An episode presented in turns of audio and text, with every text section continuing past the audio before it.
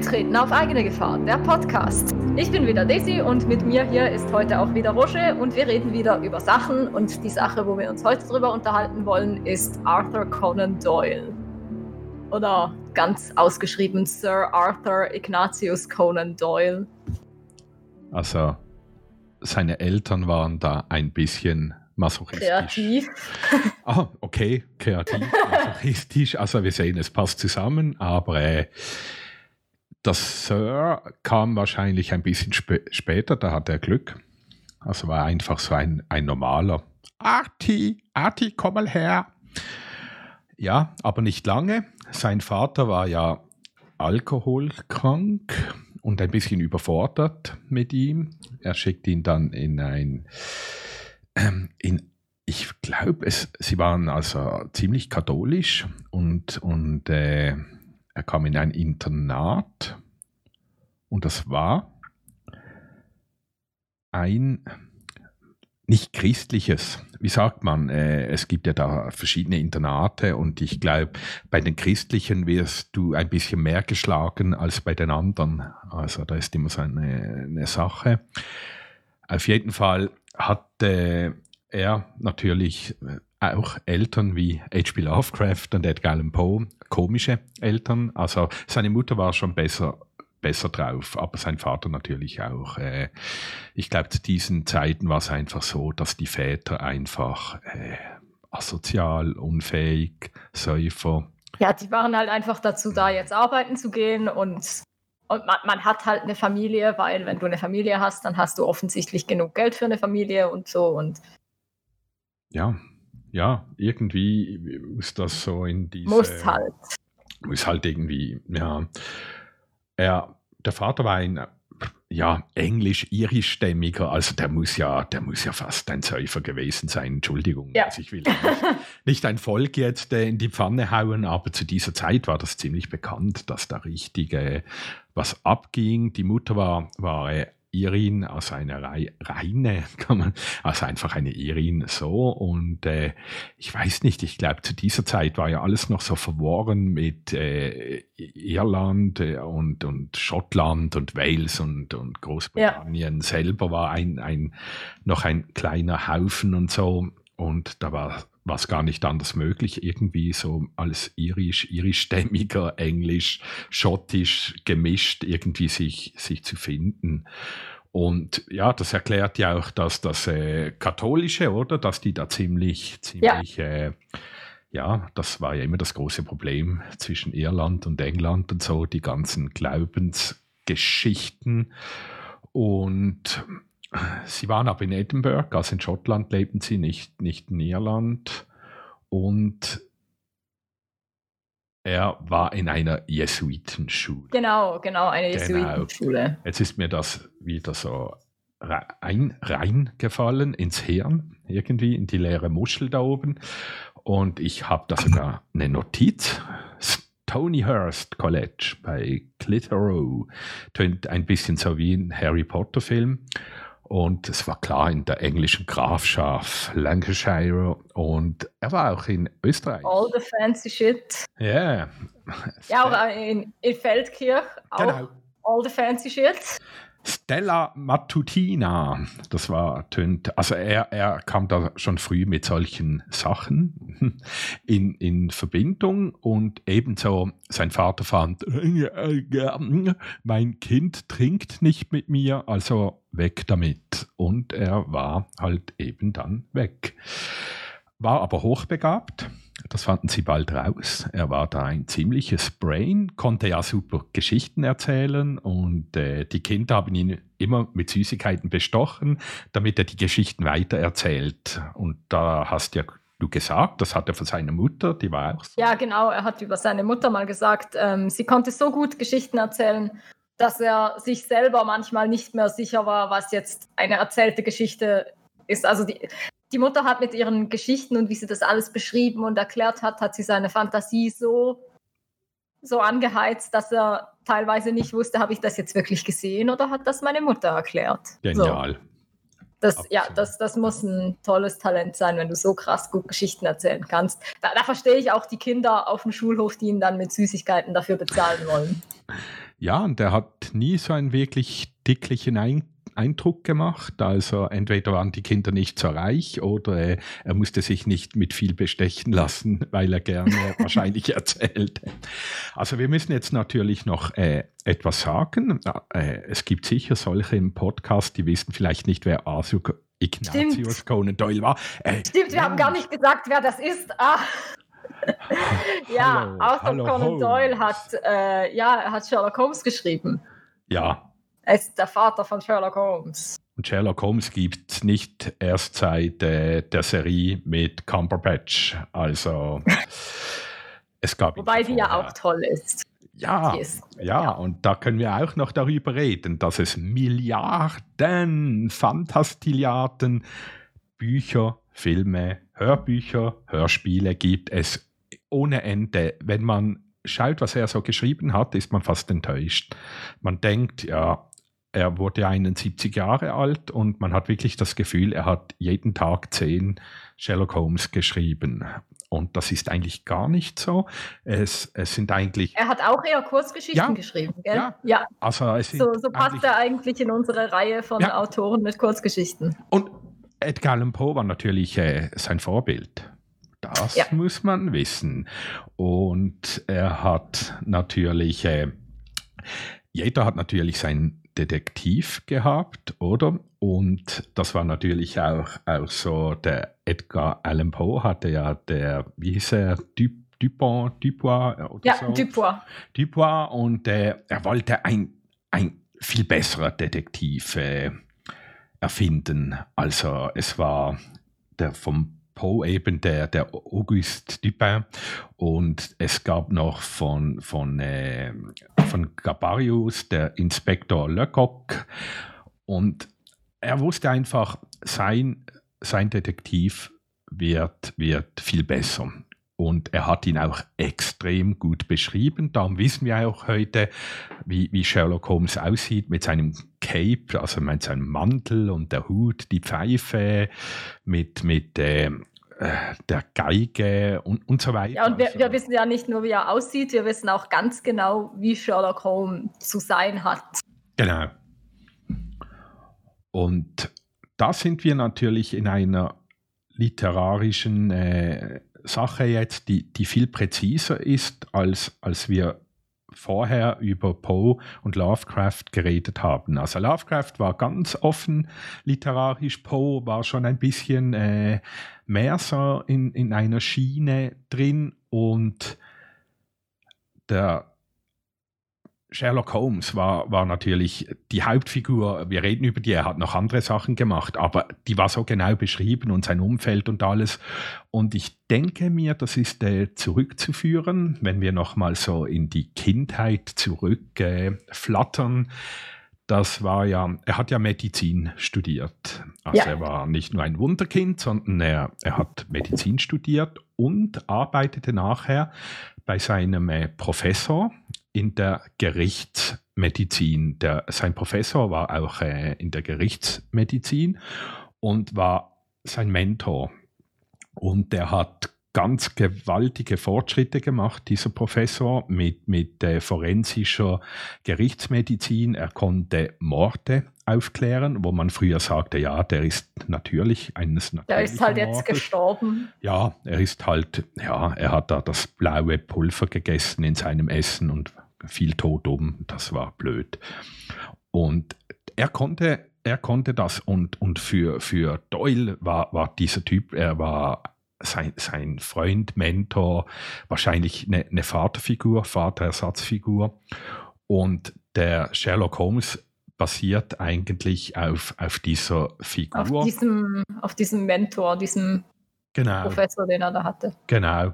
Ich habe da irgendwo das noch notiert. Äh, ich, wenn ich darüber stolpere, kann ich dann auch den Namen sagen vom Professor. Der hat eigentlich äh, Joseph große. Bell. Joseph Bell. Müsste danke. das gewesen sein. Ja, ja, perfekt. Du bist mein Lexikon und mein, mein fehlendes Stück Hirn. Sehr gut. Ja, und äh, sein Leben war, war eigentlich noch, äh, wo er fertig war, reiste er dann der Doyle als Schiffs Schiffsarzt, äh, 1880 war das, reiste er auf dem Walfänger Hope in die Arktis und später noch nach Westafrika mit, äh, auf der Mayumba. Und er hat sich laut Aufzeichnungen dort, hat er sich aktiv an, an dem Robbenfang und Walfang beteiligt, ist in der Arktis fast gestorben, weil er ins kalte Wasser fiel also er, sein Leben wäre dort fast beendet gewesen. Wow. Ja, das war schon, äh, also er hat da einiges äh, mitgemacht, aber war, war sehr beliebt, auch, auch auf den Schiffen und, und äh, das hat ihm auch sehr viel Lebenserfahrung gebracht, weil er später noch äh, beim, bei Krieg, Burenkrieg, also Südafrika war ja dabei. Stimmt, er war in Südafrika. Geschrieben dann, hat ein Buch geschrieben von, von äh, diesem Krieg. Und dann kam er zu, zurück und von 1882 bis 1890 hatte er eine Arzt, Arztpraxis in, in äh, Portsmouth. Und dann kamen so seine ersten Werke, die er verfasste. Ich habe da was gefunden. 1883 hat er einen ersten Roman scheinbar, The Narrative of John Smith, geschrieben. Und der war aber unvollendet und unveröffentlicht und wurde erst äh, 2011 publiziert, was eigentlich so davon übrig blieb. Und erst dann 1900, äh, 1900, ja, das wäre super, dann könnten wir ihn kennenlernen. 1887 hatte dann die erste Geschichte von, von Sherlock Holmes und seinem Freund, der Dr. Watson, wer kennt ihn nicht, die Studien Scharlachrot geschrieben. Und dort geht es äh, um ein Mord äh, bei den Mormonen. Aber die Geschichte wird von, wie immer eigentlich, meistens von Dr. Watson erzählt und dort wird wirklich erklärt, wie sie sich äh, treffen und wie sie Freunde wurden in der Baker Street. Das ist so die Einleitung und der erste von vier Romanen. Also er hat ja eigentlich auch wenig große äh, Bücher, also Romane geschrieben. Der Rest waren auch wirklich so nur in Zeitungen oder illustrierten veröffentlichte Geschichten, die er da gebracht hat. Die vier Bücher, die habe ich da mir notiert. Also man kennt zum Beispiel eben die Studien Scharlachrot, ist den Namen kennt man, aber vielleicht nicht unbedingt die Geschichte, aber dann natürlich äh, der Hund von Baskerville ist, ist die absolute. Das, das kennt man, würde ich sagen. Das ja, ich, ich, ich würde schon sagen, dass, dass der Hund von Baskerville eigentlich seine, seine Geschichte ist, oder? Aber das war die dritte Geschichte. Die zweite war das Zeichen der Vier, auch sehr, sehr bekannt, und, und äh, das Tal der Angst. Das waren eigentlich so seine vier Romane und ich denke mir, ja, die, die sollte man gelesen haben als Sherlock Home, Homians. als Sherlock Homie. Sherlock Homie. Hey Homie. Also heute würden sie wahrscheinlich so reden, so hey Doc, Doc, komm mal, ja Homie, ich bin da. und dann hat er halt äh, Erzählungen mehrere, dann, dann die Memoiren gab es und dann halt das ganz berühmte, äh, die, die Rückkehr von Sherlock Holmes. Und warum Sherlock Holmes gestorben ist und zurückkam, das kannst ja du mal erzählen. Ja, also warum er gestorben ist, ja, weil der Professor Moriarty sich mit ihm im Kampf die Reichenbach-Fälle in der Schweiz runtergestürzt hat. Wie, wie, cool, in der Schweiz, wie cool ist das? Ja, denn? oh mein Gott, es passiert in der Schweiz, Sherlock Holmes stirbt in der Schweiz. Ah! Ey, ich, ich weiß noch, als ich den, den Film gesehen habe, es gibt ja diesen, diesen zwei, ich glaube, gibt es zwei oder drei Teile von diesem Sherlock Holmes Kinofilm mm. mit, ähm, ah, mit, oh Gott, mit, ja, ja, wie heißt der? der ja, mit dem. Äh, ja, ja. Ja, ja, der. Ja. Genau, der. ja, genau, der. Ach. Der. Und wo, wo ich das, wo ich das irgendwie raus, ich habe das irgendwie, während ich den, also ich habe es nicht gewusst im Vorfeld und habe es dann irgendwie, während ich den Film geschaut habe, ist mir dann irgendwie wie so aufgefallen, so, hä, was, was reden die da von Schweiz? Und dann habe ich es gegoogelt und dann so, oh mein Gott, das spielt in der Schweiz. Hm. Ja, ja, auf jeden Fall. Und äh, ich glaube, er hatte ja durch das, dass er in Österreich war, kann ich mir vorstellen, dass er dort schon mit der Schweiz vielleicht ganz ein Ja, und er, er konnte ja auch Deutsch. Und ja, ja, auf jeden Fall. Und er, er ist ja mit seinen, das ist auch eine ganz lustige Geschichte, er ist ja mit, mit äh, den Skiern, er war ja sehr sportlich, er hat da Crockett gespielt und äh, Langlauf hat er als Sport gemacht und er ist dann mit äh, am, am äh, 23. März 1894 hat er auf Skiern die Maienfelder Furka von Davos nach Arosa überquert mit äh, den zwei einheimischen Brüdern Tobias und Johann Pranger. Und man sagt, dass, dass durch das eigentlich äh, Doyle die Skifahrt in die Schweiz gebracht hat. es gibt eine, eine okay. Doku über das, also äh, der, die, äh, das österreichische Fernsehen hat, hat das in einem Fernsehfilm dann, dann noch gezeigt. Und er hat ein Buch, also einen Artikel darüber äh, geschrieben, An Alpine Pass on Ski. Und das wurde 1894 im Strand Magazine veröffentlicht, wo auch viele Geschichten von ihm veröffentlicht wurden. Und er, er war auch sehr schlecht bezahlt. Ich glaube, für den Hund auf Baskerville bekam er irgendwie sieben Pfund oder so. Also auf, wie, wie Poe und Lovecraft völlige ja. lächerliche Beträge, obwohl Doyle der bestbezahlte Schriftsteller in seiner Zeit war. Das muss man doch noch sehen. Also er hat, hat sein Und trotzdem Geld war er grundsätzlich äh, mies bezahlt. Ja, mies bezahlt, aber trotzdem rein. Wahrscheinlich hat er als Arzt halt vielleicht noch äh, ja. so gewisse Sachen äh, bringen können.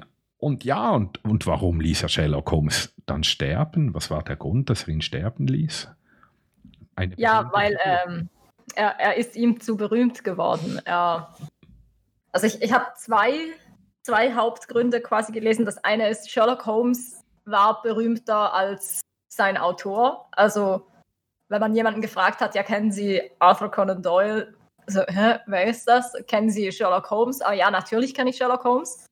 Und dass, das, dass ihn das quasi frustriert hat, dass seine Romanfigur so viel bekannter war als er, der ja die Romanfigur eigentlich erschaffen hat. Und das andere ist, dass es halt dadurch, dass ja die Geschichten, das waren ja alles kurze Geschichten und die waren ja dann auch nicht so mega gut bezahlt. Und er hat die, glaube ich, auch regelmäßig veröffentlicht. Und dadurch wurde es ihm halt wie zu viel, weil die Leute halt immer wieder eine neue Geschichte erwartet haben und er wollte sich aber eigentlich, er, er wollte lieber Romane schreiben. Also er er hat das Ganze etwas anders gesehen als ähm, Lovecraft und fand, nein, Romane sind the real shit, nicht äh, Kurzgeschichten. Und wenn er halt dann auch noch ständig irgendwelche Kurzgeschichten von Sherlock Holmes veröffentlichen muss, dann, dann bleibt ihm wie zu wenig Zeit für, für Romane und für die richtige Schriftstellerkunst, die er eigentlich verfolgen möchte. Und deshalb hat er dann Sherlock Holmes sterben lassen. Mhm. Sehr, sehr zum Unmut seiner Fangemeinde. ja, dann gab es aber eine gute Portion Fanservice und Sherlock Holmes ist doch nicht tot. Mm, ja, die Fans sind ja dann mit schwarzen Binden an den Armen rumgelatscht. Die waren sehr. Und auch seine Mutter. Seine Mutter war eine große Verehrerin seiner Holmes-Werke, die, die sie las und absolut begeistert war. Obwohl das Geld verdienen, also das erste Geld verdiente er eigentlich ähm, mit, mit, mit einem anderen Roman, also A Scandal in Bohemia hieß das, Skandal in Böhmen, wo auch im Stand Magazin erschienen war, 1891. Das war eigentlich der, der, An, der Anfang. Der, der, äh, die Studie in Scharlachrot hatte er vier Jahre zuvor geschrieben, aber äh, das, das hat sich so überschnitten irgendwie und wahrscheinlich war, war die Schere so bekannt zwischen der Literatur, wo, wo die Leute toll fanden und die Literatur, wo das Geld einbrachten. Also ich könnte mir das ja. so ein bisschen äh, erklären, weil er ist ja später, hat er sich ja noch mit Grenzwissenschaften und Esoterik äh, auseinandergesetzt. Da kommen ja, er hat ja auch, er hat Sachbücher auch genau, verfasst. Er genau, aber kein, kein Mensch hat es interessiert. Also ja. das, das war völlig hart. Und äh, eben am 23. März 1994, nachdem er das, äh, also 86 hat er eigentlich äh, den Entschluss gefasst, wegen, äh, also die Detektivgeschichten dann wirklich äh, in sein Programm aufzunehmen. Also es war wirklich ein Hin und Her. Es kamen Detektivgeschichten, andere Geschichten. Er hatte auch verschiedene Protagonisten. Aber ähm, ja, der, der, Sherlock Holmes war halt wirklich der knallhart halt der alles halt über, überschattete, was er sonst gemacht hat. Und das war wahrscheinlich für ihn schon ein bisschen schon die Härte, wie du erzählt hast, wenn man eigentlich nicht weiß, wer man ist, aber sei, seine Figur. Und heute ist ja das in 50 Sprachen wurde ja alles übersetzt. Mhm. Und, und das ist wahnsinnig. Also das ist ja, und das ist ja irgendwie auch widersprüchlich, dass er dann die Figur sterben lässt, weil sie zu bekannt ist und wenn es dann keine neuen Sherlock Holmes Geschichten mehr gibt, dann macht er sich damit ja wie auch seine eigene Bekanntheit. Er, er, wird ja nicht, also es ist ja nicht ein Wettlauf zwischen ihm und Sherlock Holmes, sondern wenn es Sherlock Holmes nicht mehr gibt und er keine anderen Bücher hat, die er oder Figuren hat, die ihm noch irgendwie Bekanntheit einbringen können, dann ist es ja irgendwie blöd, dann wird er, deswegen wird er ja auch nicht bekannter. Ja.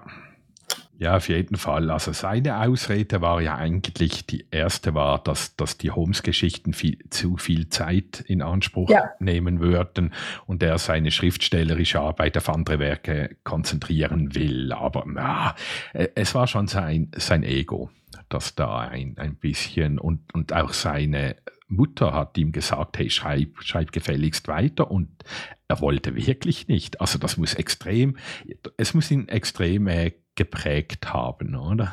Also, es hat auch lange gedauert. Also ja. er hat ja, ja, erst dann fast zehn Jahre später mhm. wieder weitergeschrieben. Oder, oder beziehungsweise wieder Sherlock Holmes Romane rausgebracht. Ja, weil, weil er einfach bankrott war. also er hatte, ich glaube, er hat nicht als Lust an Sherlock Holmes wieder begonnen zu schreiben, sondern es war, es war wirklich äh, die. Es war eine sichere Einkommensquelle, weil die Leute ja. wollten Sherlock Holmes zurück. Ja, und die haben sie ihm natürlich äh, aus, aus den, den Händen gerissen, natürlich, oder?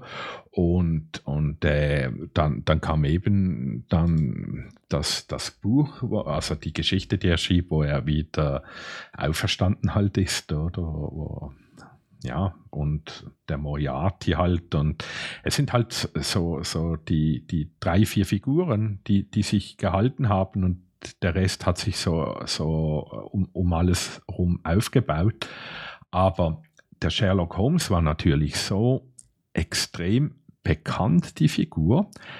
Es kommen heute werden noch pro Jahr hunderte Briefe an die Baker Street, an Sherlock Holmes geschrieben mit Problemen. Und die Leute denken, er, also es gibt ihn wirklich. Und, und äh, die schreiben ihm, wenn sie ein Problem haben, ein Rätsel oder ein Fall oder irgendwas. Und das ist wirklich witzig. Also das, das ist recht cool. Gibt es da dann jemanden, der sich, der sich das ansieht und darauf antwortet? Gibt es ja, da irgendwie ja, eine Sherlock Holmes Association? Also die Sachen also gesammelt. Es gibt ja, eine Sherlock Holmes Association. Ich weiß nicht, wie die sich genau nennen, aber es gibt ja diese diese Vereinigung von Leuten, die entscheiden, ob etwas Sherlock Holmes sein darf oder nicht. Das ist nicht so, so offen und jeder kann mitmachen wie bei Lovecraft und Cthulhu. Das ist. ähm, letztes Jahr ist ja der Film auf Netflix rausgekommen, äh, Enola Holmes, über seine kleine Schwester. Mhm. Die ja auch, ich, ich glaube, die, die kam nicht von Conan Doyle. Die, die ist nicht wirklich. Also er hat einen Bruder, ganz offiziell. Das der, der Minecraft. Genau. Minecraft Holmes, ja. Aber ob die, die Schwester jetzt wirklich so offiziell war, dass sie noch von Doyle selber geschrieben wurde, das, das wüsste ich jetzt nicht.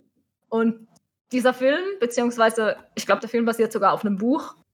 Und die Autorin von diesem Buch, die hat Probleme bekommen mit dieser Sherlock Holmes Association, weil die Darstellung von ihm, also wie er da gezeigt wird, weil ähm, Spoilerwarnung vielleicht für Leute, die den Film nicht gesehen haben. Äh, Mycroft will nach dem Verschwinden der Mutter halt, dass die, die Schwester, wie sich das halt so gehört für so ein Mädchen in ihrem Alter, ich glaube, es ist irgendwie um so um die 14, 15 rum, äh, sie soll in eine, in eine Schule, wo sie lernt, wie man sich als Frau so zu verhalten hat und wie man, keine Ahnung, Ehre und so Zeug nach Hause bringt. Und sie will das aber nicht, weil sie von der Mutter halt komplett anders erzogen wurde. Also sie hat mit ihrer Mutter da so Experimente gemacht und Sachen gesammelt draußen und hat eigentlich überhaupt kein, keine standesgemäße Erziehung für damalige Verhältnisse bekommen. Mhm. Und Mycroft ist dann halt so, ja, nein, du gehst jetzt auf diese Schule, ist mir egal, ob du willst oder nicht, du gehst auf diese Schule und dann, dann bist du nicht mehr mein Problem. Und Sherlock ist mehr so, ja, oh, eigentlich würde ich dir gern helfen, aber ich kann halt nicht, weil er ist halt der Ältere und er hat halt das Sagen. Und das Problem war, dass er nicht kalt genug quasi dargestellt wurde, dass er, dass er so nett ist und sich so um seine Schwester kümmern will. Das, das passt nicht zu dieser Art, wie Arthur Conan Doyle ihn geschrieben hat. Das ist zu nett. Und deshalb dürfte das eigentlich nicht Sherlock Holmes sein, weil das ein falsches, das ist falsch, das geht nicht. Also, ich,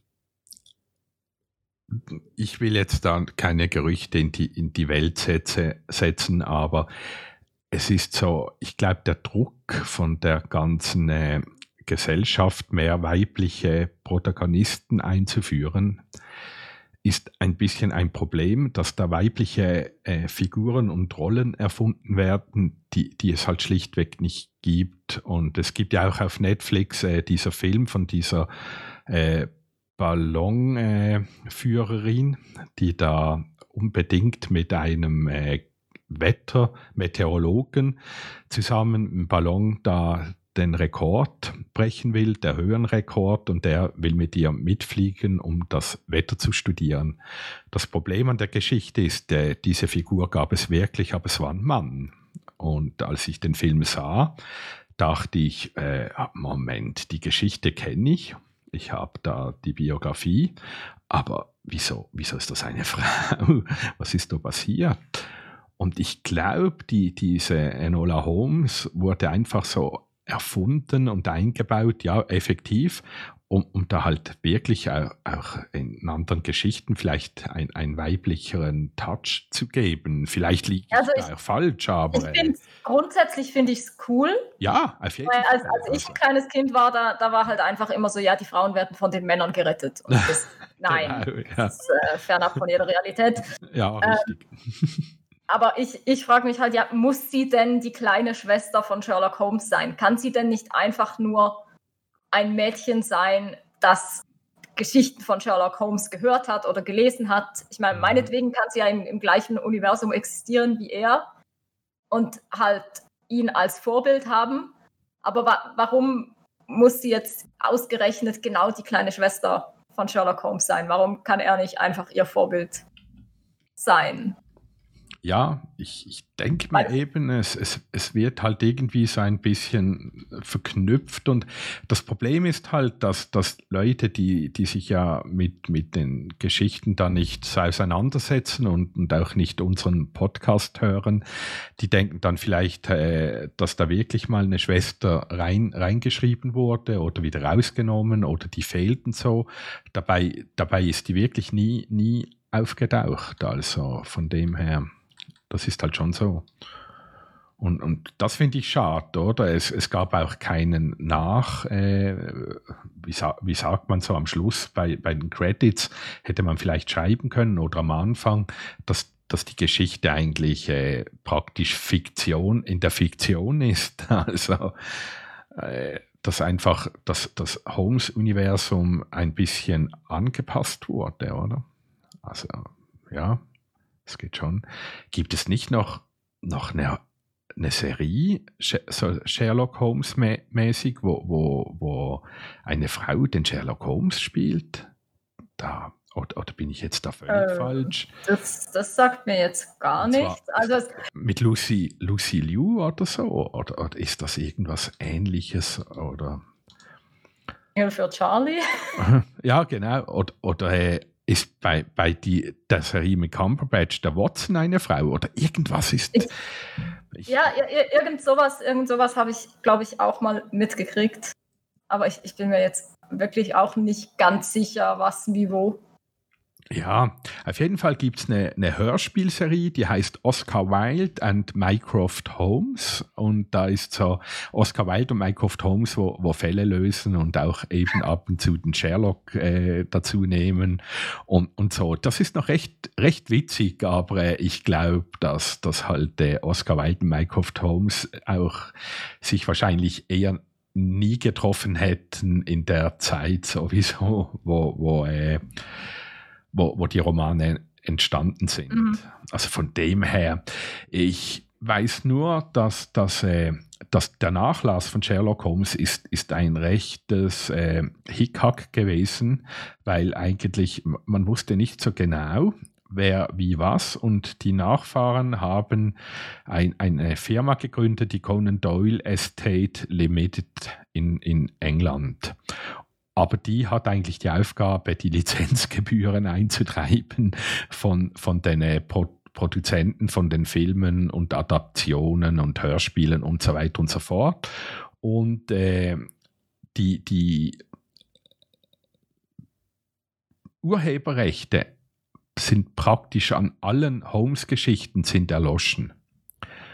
Also, ja, deshalb, deshalb kann man ja auch einfach ja. eine, eine Holmes-Geschichte schreiben. Genau. Und Genau, und man kann auch das etwas könnte, glaube ich, sogar die, die gleiche, ja, die gleiche äh, Vereinigung sein, die, auch, die sich auch darum kümmert, dass Sherlock Holmes äh, nicht, also da, dass er auch wirklich genauso zynisch und nicht lieb und nett und oh, meine arme kleine Schwester. Also der Spiegel hat mal einen Bericht gebracht über das Problem, ist schon länger her, fast zehn Jahre. Und ja, dann, dann wird es im Moment wahrscheinlich total äh, erloschen sein, alles.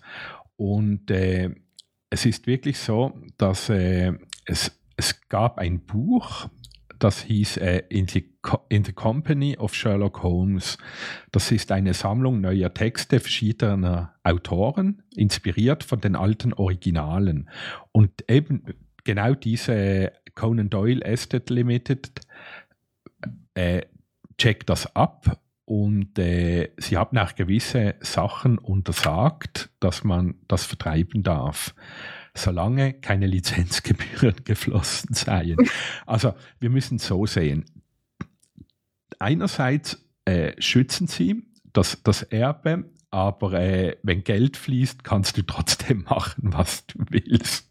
Also es ja, ist, es ist alles eine Frage des Preises. Es menschelt völlig, oder? Aber äh, so wie es ausschaut, sind da noch einige Prozesse offen und äh, ja, wie es überall ist, oder? Also ich denke mir, Lovecraft ist einfacher. Da kannst du einfach ein Cthulhu oder sonst was machen. Ja, da kannst du ja grundsätzlich machen, was du willst. Ja, und genau. es ist äh, Cthulhu-Mythos. Und fertig ab. Also von dem her ist natürlich auch ein bisschen, nur ein klitzekleines bisschen älter noch. Also der äh, Doyle ist, glaube ich, der letzte im Bund. Der ist 1930 ja. gestorben, ja. Also, und soviel ich weiß, mit seinen Erben bin ich jetzt gar nicht sicher. Sein Sohn ist ja gestorben, aber ich, jetzt, da habe ich eine Bildungslücke. Hatte der noch mehr Kinder? Ich dachte immer, es war der eine Sohn den er verloren hat. Und, ja, und äh, deshalb hat er ja dann auch angefangen, so Esoterik, Spiritismus. Ja. Das, genau. das hat ihn da so in die Schiene geworfen. Ja, und dort hat er das Geld auch verbraucht. Also das, das war ja die Zeit, wo er eigentlich äh, kein, keine Sherlock Holmes mehr schrieb, aber sein Gespartes, sein ganzes Geld ist dann äh, äh, draufgegangen, sagen wir mal, für, für diese esoterischen Kontakte und wir wissen ja, wie das ist. Es gibt ja da Gruppierungen, die sind sehr gut im Geld aus der Tasche ziehen. Ja.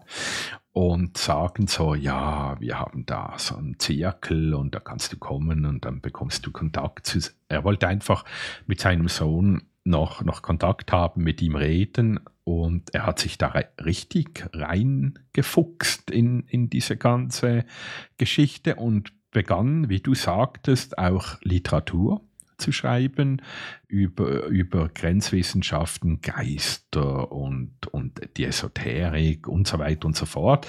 Ich muss ganz ehrlich sagen, ich habe nie in diese Richtung ein Buch von ihm gesehen oder gelesen. Vielleicht. Also ich, ich wusste vorher, also bevor ich angefangen habe, jetzt für diesen Podcast das zu, zu recherchieren und so weiter, wusste ich nicht, dass er, dass er da auch Bücher dazu geschrieben hat. Also das war mir jetzt wirklich so komplett neu.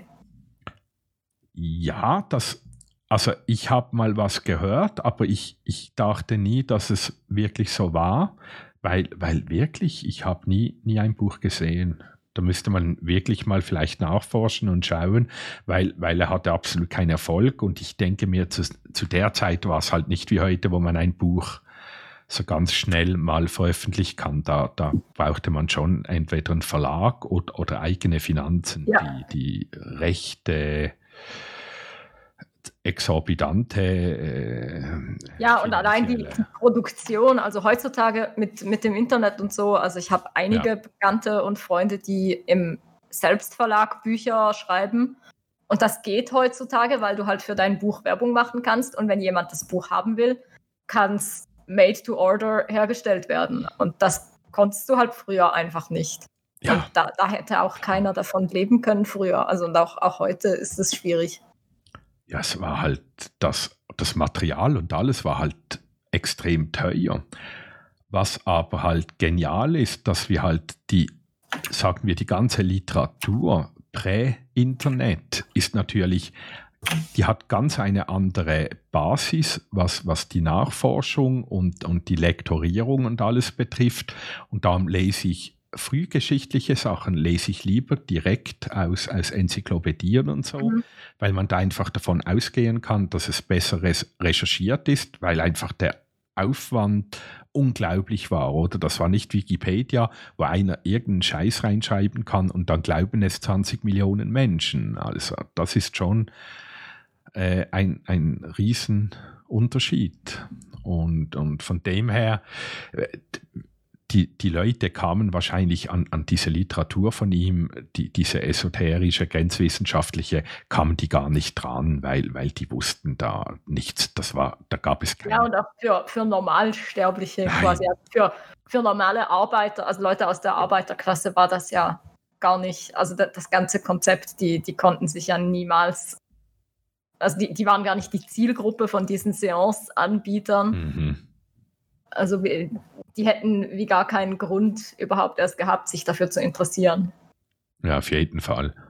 Und, und eben für, sein, für seine Studie in Scharlachot bekam er 25 äh, Pfund für die Rechte. Also das ist ja unglaublich, oder?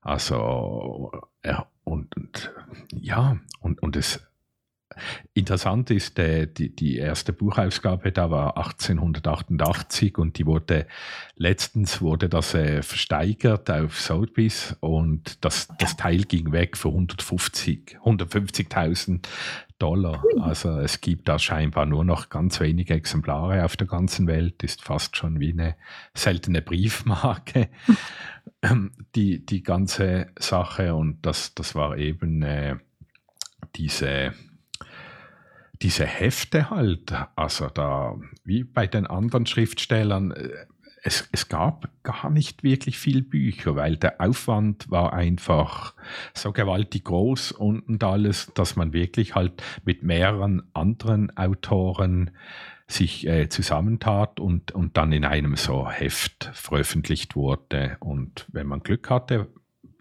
kauften die Leute das Heft wegen dem Autor und, und der Autor wird, wird berühmt. Also das ist ja auch so mit den Comics. Also so, äh, ich glaube, Asterix und Obelix waren, glaube ich, auch am Anfang so Kurzgeschichten oder Ja. Tim, und Struppi und so waren so die drei, drei Zeiler in Grafik. Und, und wenn das gut lief, wenn, wenn man herausfand, die Leute kaufen die Zeitschrift oder, oder die Zeitung wegen dem Comic, also das 20 Minuten, da, das erste, was ich lese im 20 Minuten, ist hinten der, der Calvin und, und der, der Hund da, ich weiß nicht, wie er heißt, Beule, Beule Calvin und so, weil, weil das finde ich witzig und cool. Oder früher Garfield, oder? Hagar und so. Also die Geschichten kenne ich nur eigentlich wegen den Zeitungen. Und ich Ja, denk- weil die da drin noch so ganz kleine Strips drin hatten. Mhm, genau. Und, und ich denke auch, äh, dazumals waren die Autoren, wurden bekannt, einfach durch diese Überflutung von den Zeitungsfüllern. Vielleicht mit, mit diesen äh, kleinen Cartoons oder kleinen Geschichten, die noch drin waren. Aha, jetzt habe ich, glaube ich, den Hund von Baskerville vor, vor, vor dem Haus. Was? Unser Nachbar hat so einen riesigen schwarzen Hund. Oh. Wenn der bellt, fällt hier fast das Zimmer zusammen. Der hat eine ziemlich äh, große, große Schnauze. Und ja, und ich denke mir, da, da war ein rechtes Hin und Her, aber der Tod seines Sohnes da im Krieg hat ihm schon, äh, hat ihn schon geprägt mit, mit diesem Abdriften, sag ich mal, in, in die Esoterik. Aber hat sich ja wieder raus, rausgepult, dann sag ich mal, so nach dem Motto Geldmod. Mo- Also Not und, und wir holen halt den guten alten Sher Sherlock wieder aus der Schublade und schreiben weiter. Im Alter, also er, er blieb aktiv eigentlich bis, bis äh, zum Tod. Er hat auch nicht wie, wie Poe und Lovecraft äh, irgendwas so geboten, was keiner äh, begriffen hat, warum, wieso, oder äh, äh, es gibt keine Dokumente und so. Er ist einfach im Herzinfarkt umgefallen. Also völlig un Ja. unspektakulär fast für die Geschichte. Und er war ja sportlich eben, äh, Boxen. Ja, so wirklich nichts, wo man dran kaputt gehen hätte können. Ja, es ist wirklich. Äh, und er hat in seinen Romanen immer mit, äh, dank seinem Professor, den er hatte da, den Bell, konnte er immer auch den, der Sherlock Holmes hatte immer die neuesten Techniken. Wenn es irgendwas in der Medizin oder so erfunden wurde oder entdeckt wurde, baute er das natürlich sofort ein und hatte durch das Stoff. Wenn die Leute das lasen, das war natürlich Ja, und das war natürlich auch spannend für, gerade für Leute, die auch studiert haben und die, die eigentlich Ahnung. Ja, Also das war nicht einfach nur was für, für irgendwie so, wenn dir so, ach, mir ist langweilig, ich will was, ich will was Lustiges lesen, sondern das, das war, denke ich, wirklich interessant für Leute aus allen Schichten, auch wenn sie so die, die eher ärmeren Leute haben vielleicht nicht ganz alles verstanden. So, weil wie macht er das jetzt? Warum gibt es jetzt Fingerabdrücke? Aber für, für so Ärzte und studierte Leute war das, denke ich, deshalb genau auch mega spannend zu lesen. Und, und vielleicht für die Verbrecher, dass, dass sie voraussahen, was sie nicht machen sollen. Seine Anleitung, oder? Ja, das ist dann die andere Seite der Münze. wenn, du, wenn du Sherlock Holmes liest, dann weißt du ganz genau, wo, wo du äh, reinlaufen kannst. Also unbedingt Handschuhe tragen, weil jetzt können sie fin Fingerabdrücke entdecken. Und äh, ich glaube, wenn du, das habe ich mal gelesen, wenn du mit äh, Ziankali vergiftet wurdest, kannst du, wenn du die Fingernägel verbrennst und äh, in einem Glaskolben und das, das Glas läuft schwarz an, dann, dann wusste man, dass du mit, mit Ziankali vergiftet wurdest. Und, und so hat sich irgendwie die Gerichtsmedizin nach und nach entwickelt und, und wurde immer besser natürlich. Und diese Sachen baut er alle ein. Also ein Sherlock Holmes ist wirklich ein, ein nicht nur Fiction, also da ist viel eingeflossen, was, was da wirklich damals Standard war. Und das ist, ja, ist echt cool, echt fortschrittlich und genial. Ja, es ist wirklich, es ist mega cool, auch dass er, ich meine, du, du musst dieses Glück haben, zum einen die Begabung zum Schreiben zu haben und dass du es dann auch noch gerne machst. Und das andere, dass er halt das auch wirklich studieren konnte, dass er die Möglichkeit hatte, dass er diesen, diesen Professor hatte, den er, durch, durch den er dann diese ganzen neuen Techniken und Neuerungen dann mitgekriegt hat. Das muss. Ja. Like the chance of all of it happening. ja, auf jeden Fall. Ich finde es dann aber ähm, genau deshalb, weil er ja eigentlich sich mit extrem moderner Medizin für damalige Zeiten oder moderner Gerichtsmedizin auskannte, finde ich es mega witzig auf eine Art, dass er ähm, auch auf die Cottingley Ferry Bilder reingefallen ist. Also reingefallen, wobei, äh, ich, ich weiß nicht, weißt du, was das, sa sagt dir das was? Hm, nein, aber ich, ich bin immer ähm, begeistert, wenn ich da was höre, was, ich, was ich. Ich habe das, also ich habe das vor, vor Jahren zum ersten Mal von Cottingley Ferris gelesen in einem Buch von meiner Mutter über so, so übernatürliche Sachen und Feen und so. Mhm. Äh, das waren zwei kleine Mädchen, die waren damals, glaube ich, so neun, zehn Jahre alt. Und die haben 1917 angeblich Fotos von Feen gemacht. Okay. Und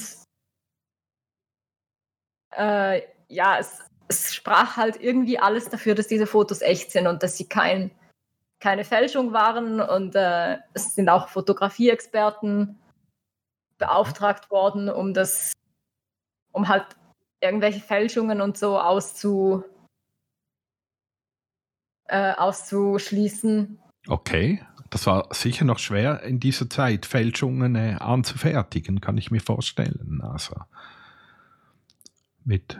Jein, also du kannst halt äh, Doppelbelichtungen zum Beispiel machen. Ja, okay. das, das war so, das war eine ganz äh, geläufige Technik für diese Geisterbilder, dass du einmal die Platte ah. belichtest nur mit dem Treppenhaus und dann stellt mhm. sich jemand hin oder umgekehrt halt und äh, ja, so, so hast du dann halt quasi eine, eine durchsichtige Figur. Ja. Aber die, die Bilder, also die, die ganzen Experten und so, die sich da dran gemacht haben, die, also sogar die Firma Kodak selber hat Gutachten da herstellen lassen. Wahnsinn. Und ein Gutachter sagte dann einfach, ja, es, es gibt keine Fehlen, es müssen Fälschungen sein, aber ich kann dir nicht sagen, wie es gefälscht wurde. Und ähm, das war 19, 1917, glaube ich, ja. Und wann war das? Irgendwann in den 80er Jahren hat die eine von den beiden Mädchen dann, also beziehungsweise inzwischen alten Damen, äh, gesagt, ja, okay, es waren Fälschungen. Und zwar äh, haben sie aus einem Buch, also aus so einer, so einer Illustrationssammlung, ähm, haben sie die Feen abgezeichnet auf Papier und dann mit Hutnadeln, also Hutnadeln in den Boden oder in Bäume gesteckt und die, Unglaublich. die ausgeschnittenen Feen dann halt so platziert. Und dadurch haben die sich halt so ein bisschen bewegt und waren so ein bisschen unscharf. Ja, herrlich. Und es waren halt tanzende Feen und ja, es, es, ist recht, es ist recht witzig und eben, weil er halt also Arthur Conan Doyle hatte ja eigentlich, das war kein dummer Mensch, aber das hat er, da, da ist er sofort drauf angesprungen und er hat ja. die Bücher auch in seinem eigenen Buch, The Coming of the Fairies, hat er die Bilder veröffentlicht.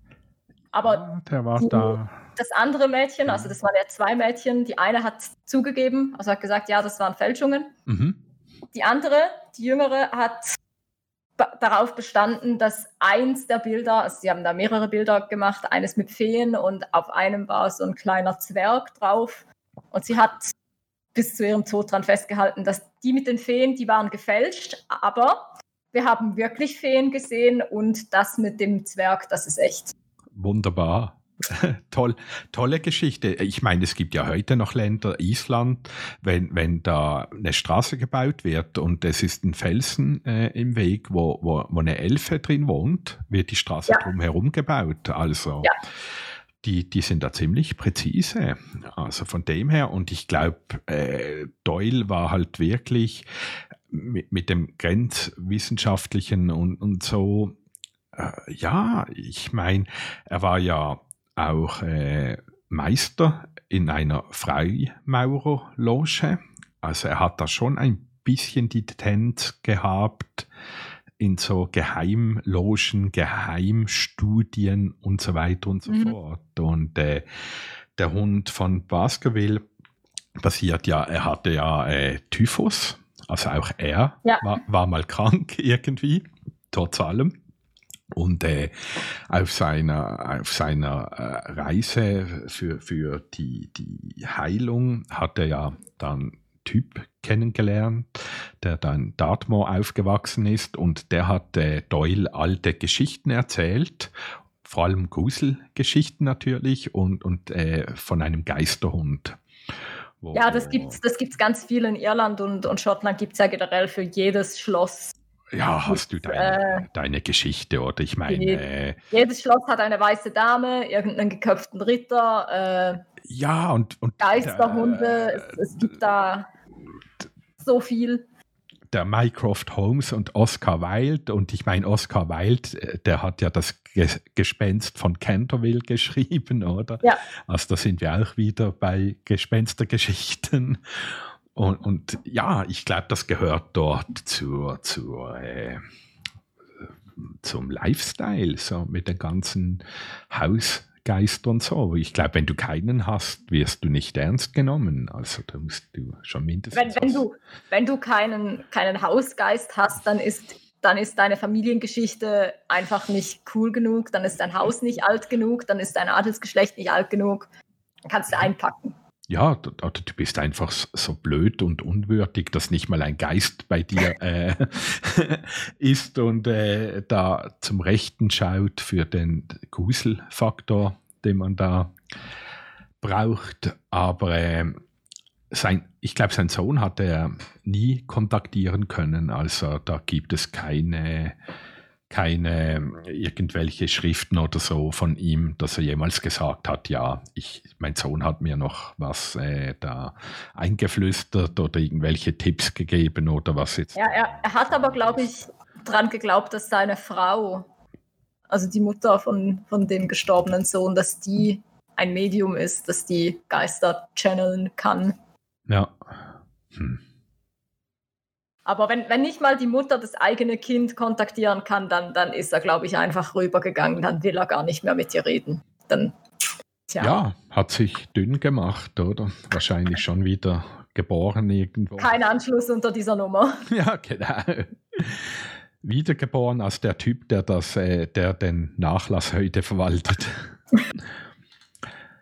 ja, von dem her ebenso seine Familie, wenn man da ein bisschen äh, sich schlau macht, ist, ist gar nicht viel, viel zu finden, was da noch äh, nachkam. Also eben mit diesem ganzen Nachlassverwalten und so von, von seinen Nachkommen. Meistens waren es ja dann so irgendwelche Onkel, Cousins und, und so weiter, die da, da rumgemischelt haben ist ja so wie bei Lovecraft und Poe, dass er da eigentlich irgendwie alles ein bisschen im, im Sand, in, in, den alten Burgverliesen sich verläuft. Und ja. äh, darum auch, wurden die auch die Rechte nie mehr erneuert oder, oder sonst irgendwie auf, aufgearbeitet. Also das ist da schon ich sehe da was. Ich habe da mal nebenbei schnell mal geguckt, ob ich da irgendwas finde. Aber äh, er, er hat noch eine zweite Figur entwickelt, Professor Challenger. Stimmt. Die vergessene Welt. Und das wurde ja auch äh, recht ausgeschlachtet in der Filmindustrie. Aber zu seiner Zeit war es, glaube ich, ist es auch so im Schatten von Sherlock Holmes ein bisschen untergegangen. Also die, die, äh, das Zeugs ist nicht so offiziell äh, gehypt worden, weil die ganze Geschichten und alles hat sich so während der spanischen Grippe, äh, äh, war das Krieg und äh, das ist schon, äh, sein Sohn starb an der spanischen Grippe. Das ist irgendwie auch noch, noch gemein, weil er ja Arzt war und so. Ja. Und ja, es, äh, ich glaube, er, er wurde da recht gebeutelt vom Schicksal und die, die Zukunftsromanen, wo er Fan war, so à la Jules Verne und, und eben den Spiritismus, Mystizismus, das, das hat ihn wahrscheinlich schon, schon verändert. Das Einzige war noch so die Reise eben nach Südafrika mit dem Burenkrieg, wo er dann auch darüber geschrieben hat. Er bekam da auch noch eine Auszeichnung, irgendein ein, eine so militärische Auszeichnung, aber, aber mehr war da eigentlich nicht los. Er kehrte dann zurück und äh, hat, hat glaube ich, das ein recht ruhiger ruhiger Schluss äh, hingelegt in, in seinem Leben. Also, ja. Fast zu ruhig, finde ich jetzt. So. Ja. Zurückgelehnt, Herzinfarkt und seine Geschichte war, war erledigt irgendwie.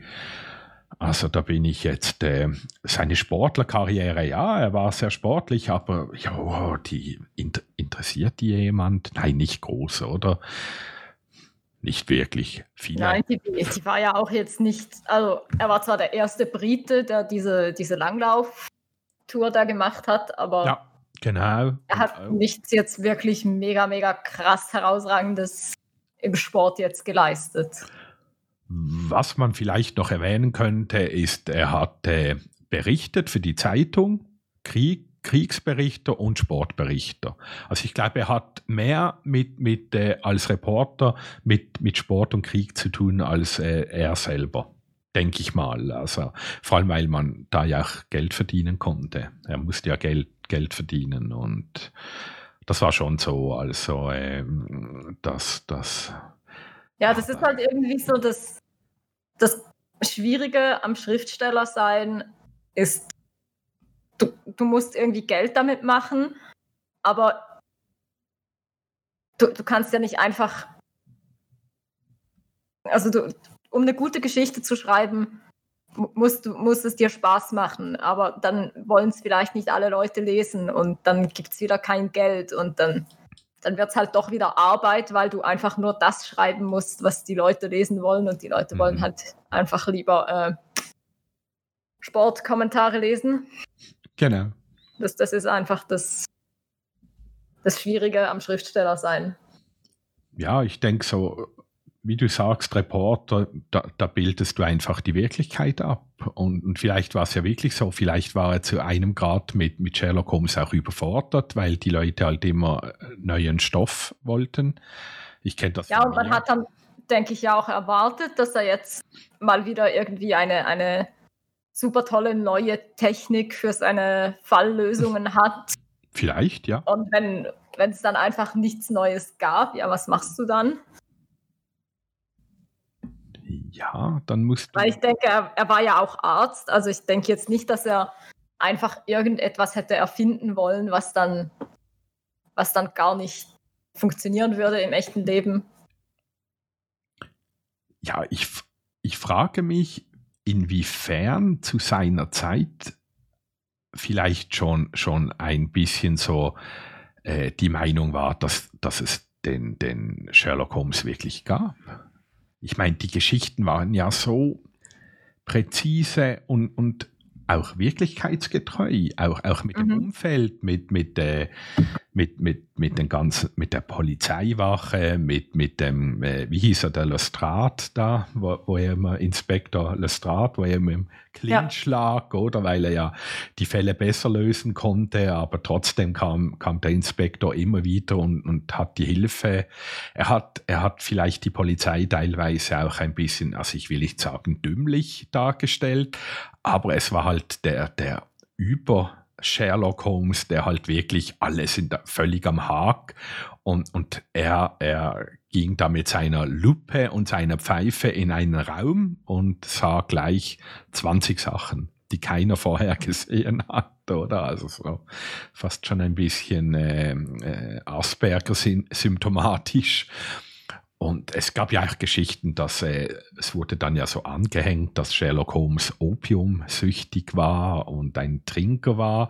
Also er wurde extrem vermenschlicht. Also der, es entstand eigentlich ein, ein Mythos um eine mythische Figur. Oder, oder wie kann man dem sagen? Also er hat eine extreme Eigendynamik entwickelt, neben Doyle.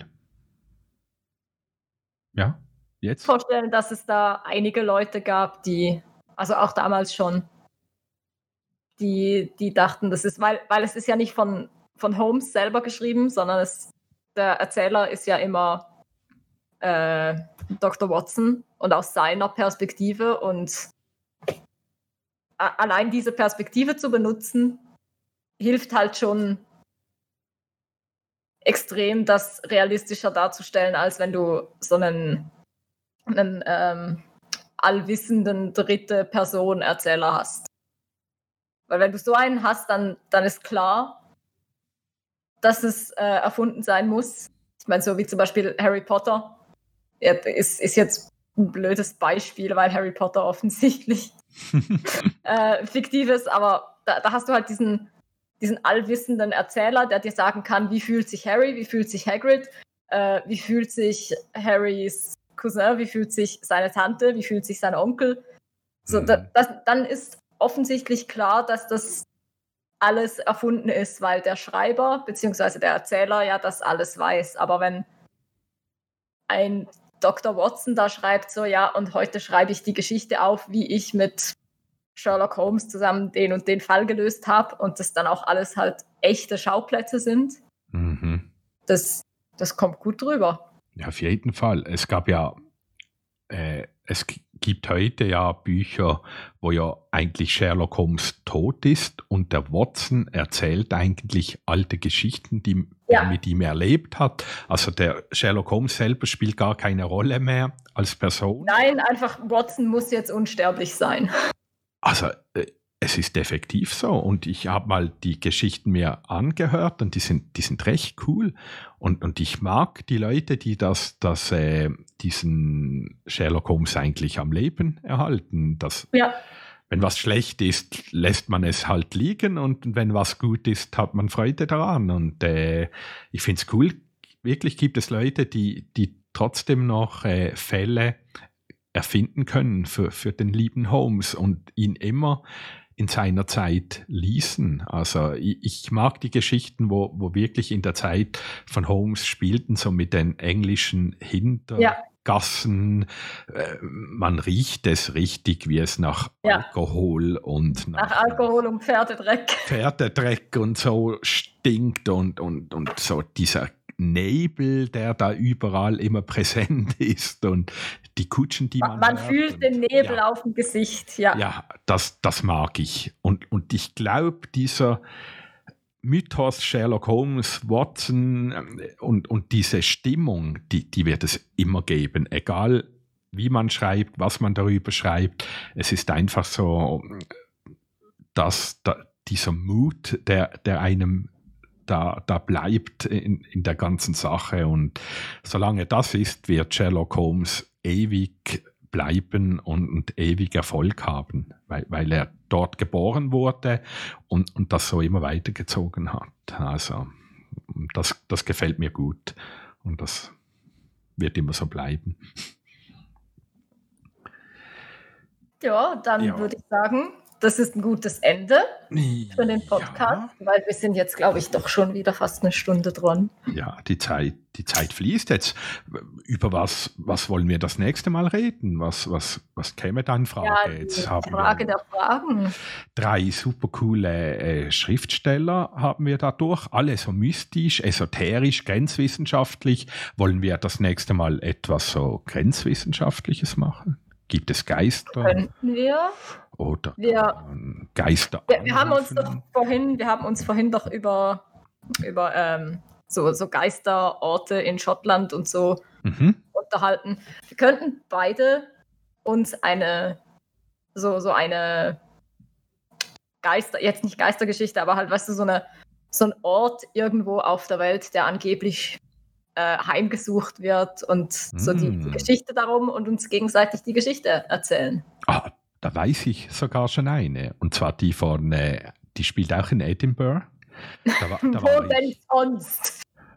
da war ich selber und zwar Mary King's Close, die Stadt Stimmt. unter Edinburgh. Also, wenn jetzt du nicht auch da warst und etwas erzählen willst, dann, dann könnte Nein, ich. Nein, ich war, ich war noch nie in Schottland. Ach, dann. Ich war dann, noch nie in New York. Dann kann ich dir eine. Und auch nicht auf Hawaii. Hawaii war ich auch nie, aber die, die Geistergeschichte von Schottland, die habe ich wirklich erlebt und gespürt und es wäre mir eine Freude, dir da was darüber zu erzählen. Ja, dann machen wir das so. Ja, und ich bin gespannt, was du bringst. Eine Elf. Ja, ich, ich, muss, mir, ich muss mir noch was suchen. Ich, ich glaube, ich muss, ich muss noch bei meiner Mutter vorbei und da ein, zwei Bücher Super. stibitzen und dann yes. Ja, und dann können wir vielleicht ja so ein bisschen auch dann abdriften und uns überlegen, wäre es möglich, könnte es sein, dafür ja, und da wieder. Ja, darüber diskutieren, ja. Ja, super. Genial. Ja, super. In Dann hören Fall. wir uns nächstes Mal wieder. Auf dem Messi.